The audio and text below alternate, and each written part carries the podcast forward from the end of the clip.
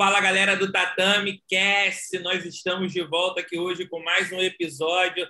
Dessa vez nós temos Lucas Gualberto, faixa preta da Aliança.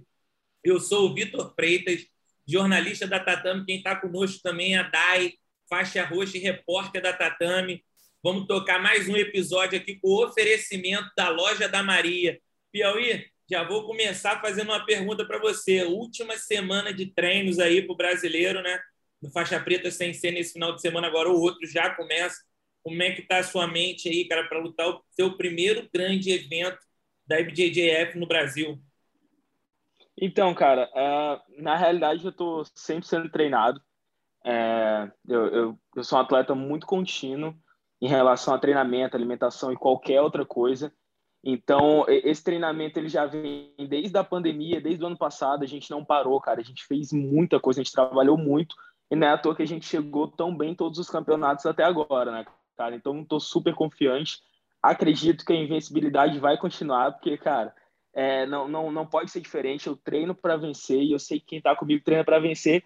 E só para fazer uma correção, Vitão, é, eu sei que está muito é, no início ainda dessa troca entre Dreamart e Aliança, e agora a gente é seguiu um caminho sozinho. Então, faixa preta do Dreamart, não, obviamente não desmerecendo, cara, foram cinco anos dentro da Aliança, mas agora só para a gente direcionar melhor, faixa preta do Dreamart agora se torna uma academia é, com um caminho solo.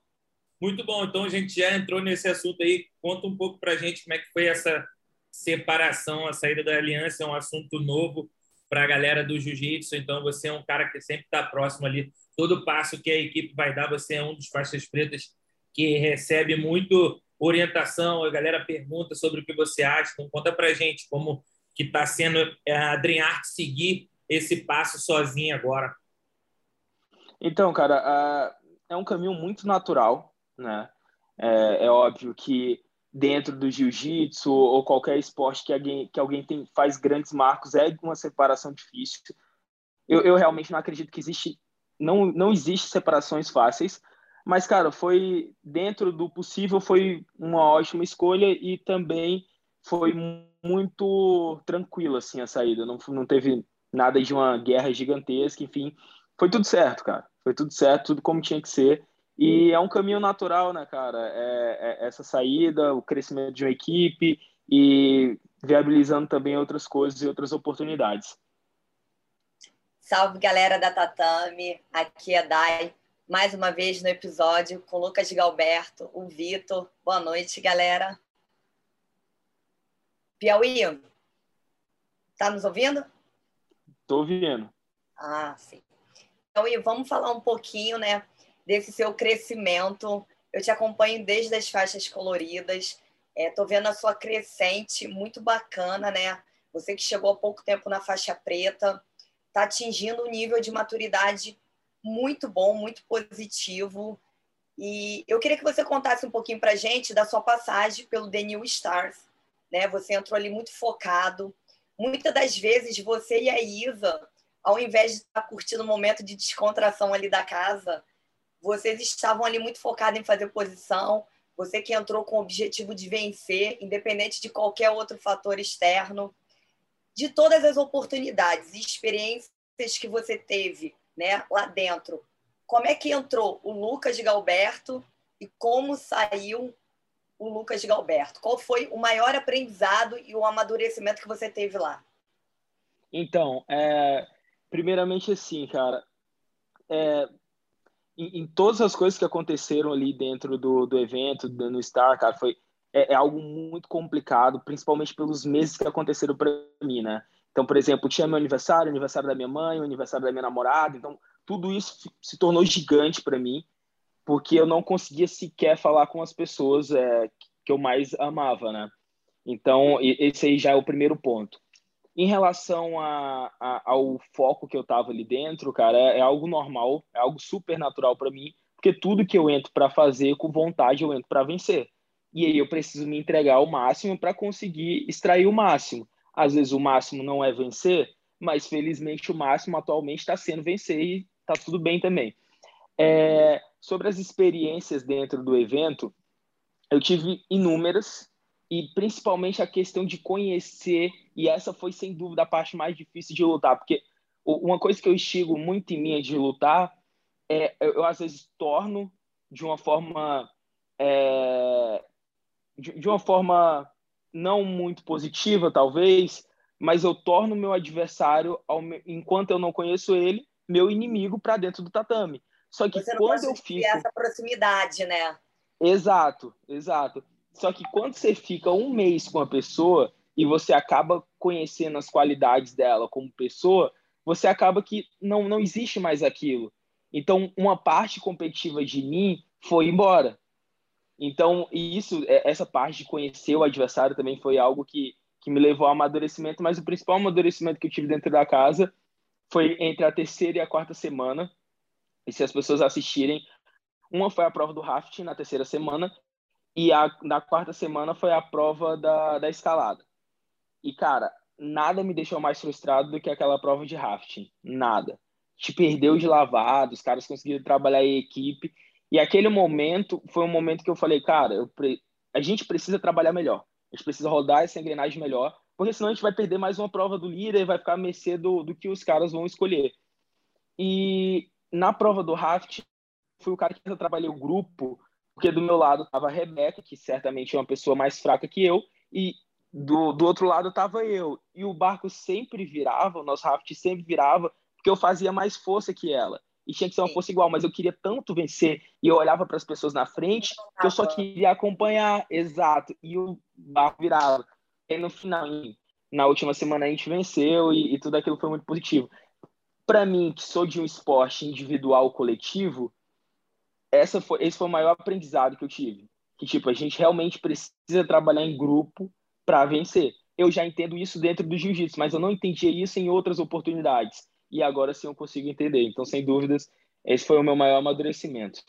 E foi difícil conviver com a galera lá da casa em confinamento, né? Porque até então, para a galera do jiu-jitsu, isso foi muito novo, né? A gente está acostumado a ver artista, né? Participando de reality. Sim.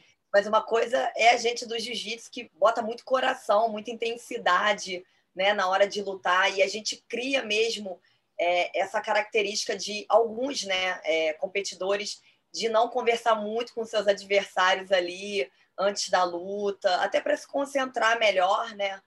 E como é que foi para você lidar com, é, com esse confinamento? Você teve você, na sua cabeça, quando você entrou, você pensou assim, cara, se tiver briga ali, como é... você pensou em tudo que poderia acontecer ali, lá negativo e positivo? Até uma briga? Então, não, sem dúvidas nenhuma. Eu sempre tento mensurar é, todas as coisas, tanto quanto positivas quanto negativas, eu acho super importante. Assim eu consigo me precaver muito melhor.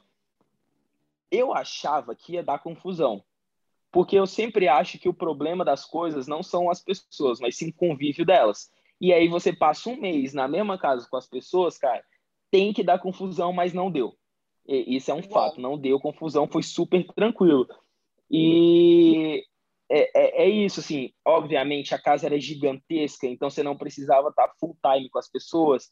Óbvio, também tinha o time vermelho e o time cinza, cada um trabalhando para o seu time vencer, e aí você não ficava full time com todo mundo também. Mas te ajudou muito, né? Vocês se, se juntavam para estar tá trabalhando parte técnica também, né? Sim, sim. E, e, teve uma galera, assim, por exemplo, o Lucas, o Lucas Barros do, do Demian Maia, ele foi eliminado na terceira semana pro Gabriel. Cara, a quarta semana toda ele ficou treinando só para me ajudar, porque a gente já imaginava que, que poderia vir o Léo. E nessa nessa luta eu sabe, eu entendi o que poderia acontecer quero o Léo puxar para meia guarda, enfim, eu entendo o jogo de todos os meus adversários da categoria, absolutamente todos. Então a gente trabalhou todo aquilo ali e foi realmente o que aconteceu na luta em inúmeros momentos. E aquele momento o cara se entregou para mim mesmo depois de ter sido eliminado. Então a gente realmente estava com a bandeira, quem era time vermelho estava com a bandeira, tipo assim, cara, a gente vai fazer para vocês vencerem. E do cinza também não tenho dúvidas que estava acontecendo também. E Lucas, interessante falar sobre a parte mental, né? De, da, naquela era dos anos 2000, 99, 2000, a galera não falava muito sobre mindset igual se fala hoje.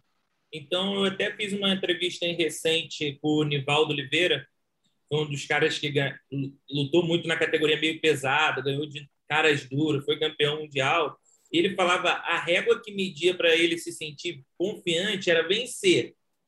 E ele hoje explicou, falou que você pode se sentir confiante apenas treinando, não necessariamente você sair ganhando dois campeonatos antes de um grande que você quer disputar.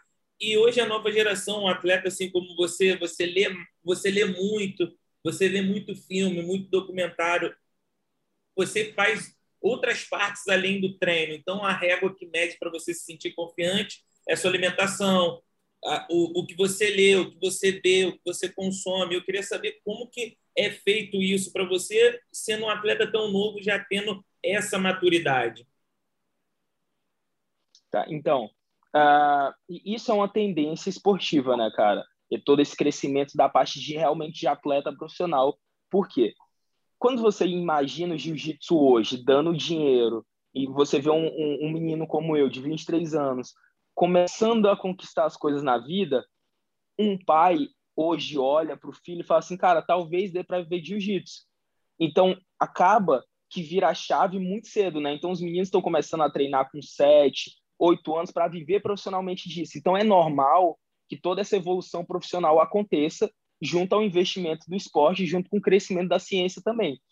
O que eu faço, cara, é me dedicar ao máximo em todas as áreas. Então, tem, tem até uma, uma frase que é assim, né, cara? Em relação às vitórias, eu não posso garantir, mas eu posso garantir o meu esforço. E isso me faz estar confiante no dia. E o meu esforço, ele, ele vai tanto na minha alimentação, tanto no meu sono, tanto na, na forma como eu treino, não só em treinar, cara. Porque, tipo assim, treinar e ir pro tatame é uma parte que, cara, é fácil você fazer isso. Agora, você chegar no tatame. Exato. Você tem que fazer isso você quer ser atleta. Agora, você chegar lá e dar 100% de você, conseguir colocar suas posições, entender o que você está errando, corrigir, pensar. Cara, essa é a parte difícil. Você, você tabelar tudo aquilo que você tem que progredir, isso é difícil. E é por isso que tem tanta gente que às vezes treina, treina, treina e não consegue evoluir. Outra parte que é super alinhada do atleta é o descanso. E aí entra, entra duas coisas, né? O, o smart work e o hard work. Você precisa trabalhar duro, mas você também precisa trabalhar inteligente. Só que tem um problema aí, porque quando você trabalha duro, provavelmente você não está trabalhando inteligente. Sim. E quando você trabalha inteligente, você acredita que você não está trabalhando duro. E isso faz, faz você menos merecedor. Então você tem que trabalhar nos dois, né? Você, ao mesmo tempo que você trabalha duro. Exatamente. Ao mesmo tempo que você trabalha duro, você tem que trabalhar inteligente, porque um te faz sentir merecedor e o outro te dá muito resultado. Então, é, essa é a forma que eu uso para conseguir os meus resultados. E, cara, falando de competição, conversando com vários atletas, eles dizem basicamente a mesma coisa, que quando você toca no cara na hora da luta, você consegue sentir ali o quanto você está bem, o quanto vai ser seu aquela luta, seu aquele título, aquele dia vai ser seu. De que forma isso funciona para você? Você costuma sentir a energia do cara ali logo no primeiro aperto de mão? Ou para você, você não pensa dessa forma, você se sente bem com você mesmo e não, não lida com, com esse tipo de energia? Assim? Mas, voltando a falar, que forma você analisa no primeiro toque que você dá no cara? Falando assim mais da parte mental, você chega Sim. a pensar dessa forma? Cara, depende. Eu acho que a, a luta ela tende a ser assim. Né? Se você errou, você vai um pouquinho embaixo. Você tem que manter um equilíbrio mental. Eu não tenho esse, esse tipo de pensamento, até por causa de inúmeros acontecimentos na minha vida. Eu não consigo, independente se eu estou bem no dia ou não, garantir que eu vou vencer. Independente se eu treinei bem, fiz tudo certo, não consigo. Às vezes o meu máximo é um terceiro lugar porque, enfim, porque o máximo de outras pessoas estava acima do meu e eu preciso corrigir isso. Mas às vezes o meu máximo é, é ser campeão, né? Que é o que está acontecendo atualmente. Em resumo, cara, eu não consigo garantir resultado e, e tudo isso é achismo. É, é só o que o cara acha que pode ser. Porque, por exemplo, você pode até estar tá no seu dia, você pode estar bem, pode estar isso, pode estar aquilo, mas você pode passar e tropeçar e machucar o pé. E isso te tirar do campeonato, assim como qualquer outra coisa. Então a vida é uma dúvida, né, cara? E as pessoas elas buscam algumas certezas que não existem. A única coisa que, que eu posso ter certeza hoje é que eu estou me preparando. O resto, cara, eu não sei se eu desviei muito da sua pergunta, tá? Mas de resto, não posso sim. ter certeza de nada. Sim, sim. Galberto, brasileiro Oi. tá aí. Você disse que vai dominar a categoria do médio. Você está preparado, tem muitos desafios até final do ano. E para fechar o ano aí, o Mundial. Como é que você já está se preparando para esse grande desafio? Brasileiro, que está uma categoria. Sempre é muito difícil, né? A categoria médio é uma das categorias mais disputadas. Logo depois tem Grande Slam, luta casada, Mundial para fechar o ano. Vamos já olhar lá para frente, para o Mundial. Como é que você já se enxerga lá no Mundial, nessa categoria médio? Então, é, é como qualquer coisa que eu, que eu posso imaginar, né, Dai? Por exemplo, dizem por aí que sonhar é de graça e realmente é. Então, desde criança, cara, desde quando eu tinha 13, 14, que eu decidi ver jiu-jitsu, eu me imaginei vencendo o Mundial, sabe? Se eu ia chegar até aqui, se eu ia conquistar o que eu conquistei, não era certeza. Mas se eu for te dizer, cara, o que, que você acha que vai acontecer, eu vou te dizer em todas as competições. Eu acho que eu vou vencer. Eu acredito na minha vitória, porque eu acredito no, quanto, no meu trabalho e o quanto tem pessoas boas trabalhando comigo. Acreditar no meu resultado não necessariamente é só acreditar em mim, é acreditar em tudo aquilo que está me cercando, né? Então, cara, se a gente for falar de mundial, sem dúvidas nenhuma, eu acho que hoje, em números de revelações, eu acho que o médio é a categoria mais difícil. Eu poderia citar aqui pelo menos uns oito nomes que têm grande chance de ser campeão. Um cara que nem estava mais lutando e que voltou, que é super duro, é o Iago. Voltou agora, foi vice-campeão pan-americano. Então, tipo assim, o negócio ele tá cada vez mais difícil, mas, cara, não dá para eu analisar uma situação difícil e achar que eu não posso vencer ela. Eu acredito que é fato. É, de fato, eu acredito que eu posso vencer qualquer situação. Então, se você for pensar em 2021, quem será o campeão mundial na faixa preta, eu acredito que o meu nome vai ser anunciado lá. E você, tem muito atleta, Galberto, que sempre é, fala que não visualiza só o mundial, né? Vai se visualizando a cada competição, a cada desafio. Até porque é importante, né? Você chegar bem em todas para chegar no, no teu objetivo principal, né? Todo Sim. faixa preta tem o objetivo de ser campeão mundial ali na faixa preta, né? Sim. Mas é, você já travou grandes guerras, né? É, já teve outros mundiais nas faixas coloridas. Como é que você pode analisar essa sua crescente das faixas coloridas, de momentos marcantes que você já teve até hoje, né? Porque tudo isso veio te construindo para você Sim. atingir essa maturidade, esse nível. Você já teve bastante experiências não só é, no europeu, no último europeu, né, que foi bem difícil para você, você teve que ser o seu professor, né, porque Sim.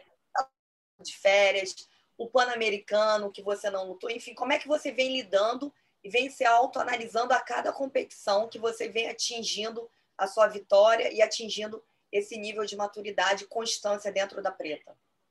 Então, é, para a gente pensar, vamos pensar no Mundial, que é o maior campeonato do mundo, né?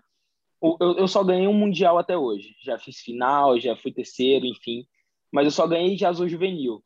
Depois disso, cara, eu ganhei todos os campeonatos da IBJJF, exceto o mundial. Ganhei Pan-Americano, ganhei Europeu, ganhei três brasileiros, ganhei brasileiro de leve, médio, enfim, ganhei Sul-Americano. Mas, cara, eu me construí muito em cima das minhas derrotas. E eu quis me construir em cima das derrotas. Ou seja, eu não olhava pra derrota e ficava tipo, cara, se cara, né? Exato. Cara, como que eu vou me construir nelas?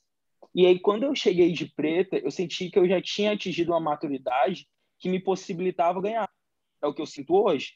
Óbvio que foi um passo de cada vez, até porque a maior derrota da minha vida até então eu tive ano passado, quando eu machuquei meu joelho, que, cara, quase tive que fazer cirurgia. Mas, ao mesmo tempo, foi o momento que eu mais aprendi sobre as coisas. Então, quando eu voltei a competir... Né? muito. Quando eu voltei a competir, eu voltei após uma lesão que poderia me tirar por um ano do esporte. E, enfim, ba basicamente é isso. Eu, eu, esse nível de maturidade eu atingi com muito estudo, cara. Eu não acho que as coisas elas aconteceram automáticas na minha vida. As coisas aconteciam, eu, eu analisava, eu treinava, eu fazia isso, e, enfim. E eu analisei muito as formas como eu perdi, como eu podia melhorar. Eu nunca quis, nunca quis só vencer. Eu sempre quis ser o melhor. E tudo isso fez com que eu exigisse um pouco mais de mim e que eu chegasse onde eu estou hoje. Se você for analisar hoje, eu estou em um patamar legal, mas se você for analisar no que eu quero para minha história, eu estou lá embaixo, se fosse na escala de 0 a 10, eu estaria pelo menos em 1. Então, é, é, é, basicamente isso. E Lucas... Vitor, ele está se autoanalisando com 1. É... Eu, já ia, eu, já ia, eu pensei assim, pô, ele deve falar um 5, 3. É, Pô, nem mundial aí. É uma questão de tempo também. Não, sem dúvida nenhuma, sem dúvida nenhuma. É tempo. Enfim, é. cara, é, se você for pensar, eu, tá eu, eu, analiso, óbvio, eu analiso muito os grandes atletas que, os mais, que eu mais gosto, né? Então, por exemplo, o Hamilton. O Hamilton ele tem sete títulos mundiais e ele corre na Fórmula 1 desde 2007. 2007, 13, ele tem 14 anos. Ele 50% ele perdeu, 50% ele ganhou. Michael Jordan, ele tem, sei lá, talvez 20, teve 20 anos em competição, 15 anos, tem 6 títulos. Assim, cara, na vida é mais do que ganha, normalmente. Só que quando você ganha mostrando quem você é, as vitórias elas apagam as derrotas. Então ninguém lembra do cara porque ele perdeu. Lembra do cara porque ele foi grande naquele momento que ele teve que ser grande. Enfim, é isso. Lucas, muito obrigado pelo teu tempo, cara. Na rotina de treino aí, parou para conceder uma entrevista exclusiva para o Tatame Cast. Cara, quero agradecer pela oportunidade de estar falando com você de novo. A gente sabe como que é a rotina de um, de um faixa preta profissional igual a você. E, cara, no mais, boa sorte no Brasileiro. A gente vai estar lá fazendo uma cobertura sinistra. Vamos estar lá os nove dias. Então, espero ver um grande show de vocês lá. E, Lucas, você tem esse tempo para agradecer quem você quiser, meu amigo. É nóis. Vitão, primeiro eu queria agradecer vocês. Você é um cara que a gente já é brother há muito tempo e que também já teve a oportunidade de entrevistar grandes atletas, inclusive o meu maior referência no esporte, que é o Rodolfo Vieira. E que, cara, eu espero que daqui a uns cinco, não, não tanto tempo, mas talvez daqui uns cinco anos a gente converse de novo e já seja isso, né, cara? Já seja o próximo Rodolfo Vieira, o próximo cara que conseguiu atingir grandes metas. Então, cara, brigadão. Não tenho dúvidas que isso tem grande chance de acontecer. Obrigado demais. Foi sensacional conversar com vocês.